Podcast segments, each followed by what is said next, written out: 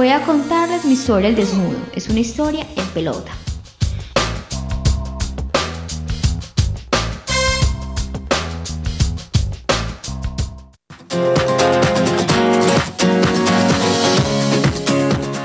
Pues es que yo no sé por qué todos me tratan a las patadas, si soy la más importante del deporte de las multitudes.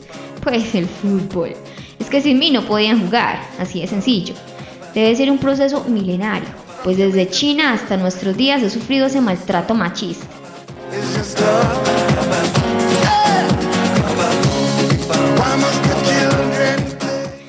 A ver, la historia comienza en el oriente, pero no antioqueño, no creo, sino en las extensas praderas de Asia.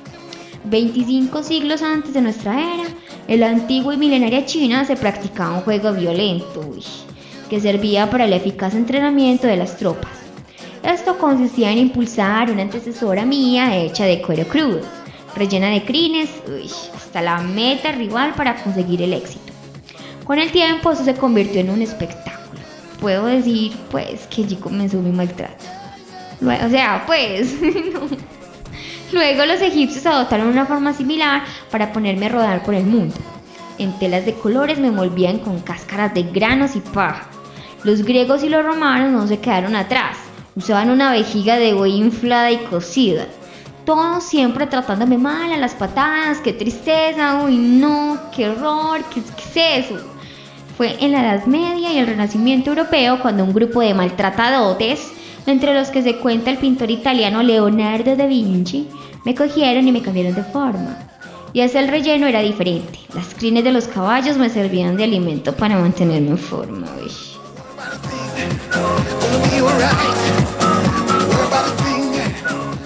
Pues no sé si di un gran salto, pero en México me hicieron de caucho y tuve alguna consideración con sus jugadores. Ya no me maltrataban con los pies, sino que lo hacían con la cintura u otra parte del cuerpo. Gracias a Dios. O mejor dicho, a los dioses aztecas. Eso fue antes que vinieran esos trogloditas europeos y vinieran a conquistarme. Claro que me cuentan las malas lenguas que Hernán Cortés se llevó una muestra de una de nosotras para llevárselas como regalo a Carlos V. Que nada que ver, o sea, tú sabes. A ver, mm, a mediados del siglo XIX tuve un good year, o sea, es decir, un buen año.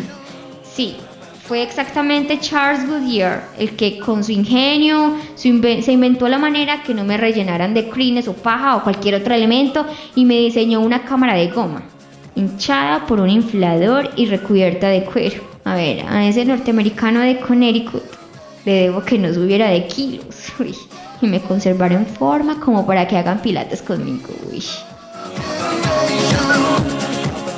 A Medellín llegué en las maletas de Guillermo Moreno, un rico comerciante antioqueño. Luego de un viaje al viejo continente, cosa que sirvió para cambiar la lúdica rural que existía en nuestra provincia por una más citadina. Según lo cuenta el historiador Rodrigo de Jesús García en su breve historia del fútbol en Medellín. Uy, qué nerdito.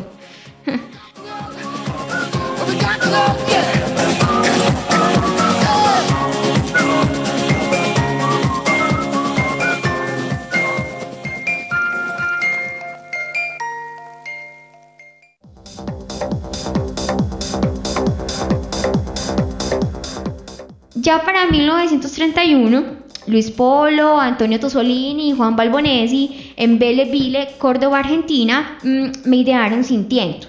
El secreto consistía en una cámara dotada de una válvula que impedía el escape de aire una vez inflada mediante un pico. Como quien dice, ahí están haciendo el oso siempre, uy, o sea, nada que ver.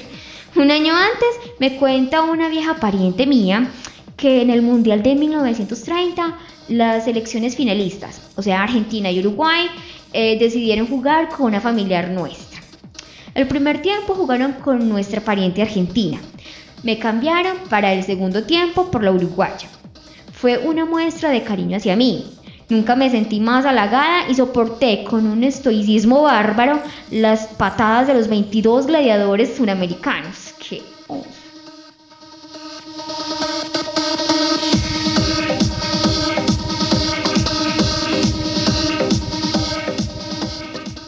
Uy, no, qué oso. Es que mi cuerpo ha cambiado de forma, peso y tamaño.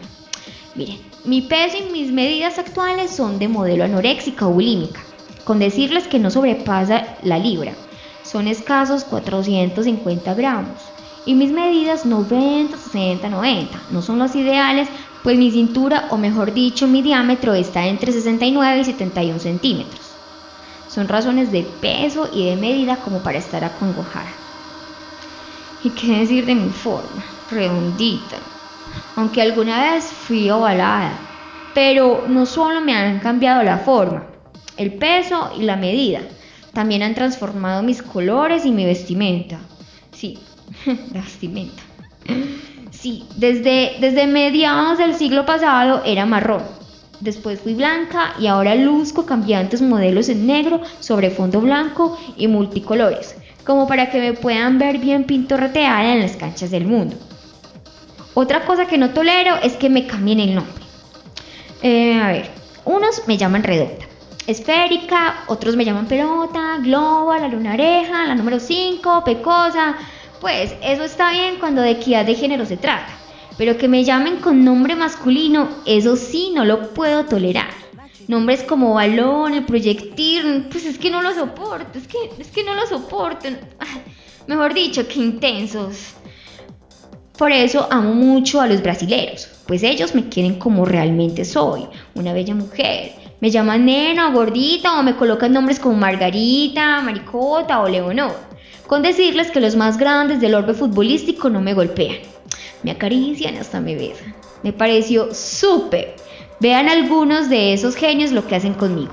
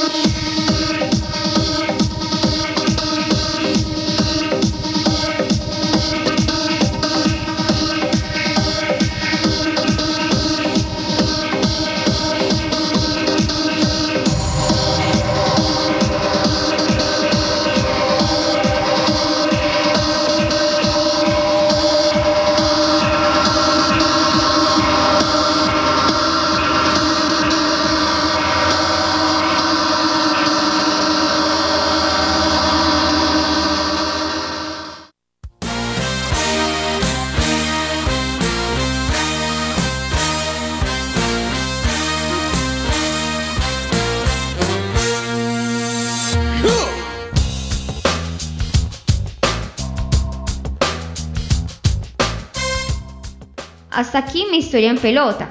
Y recuerden siempre que soy una mujer muy ofendidida.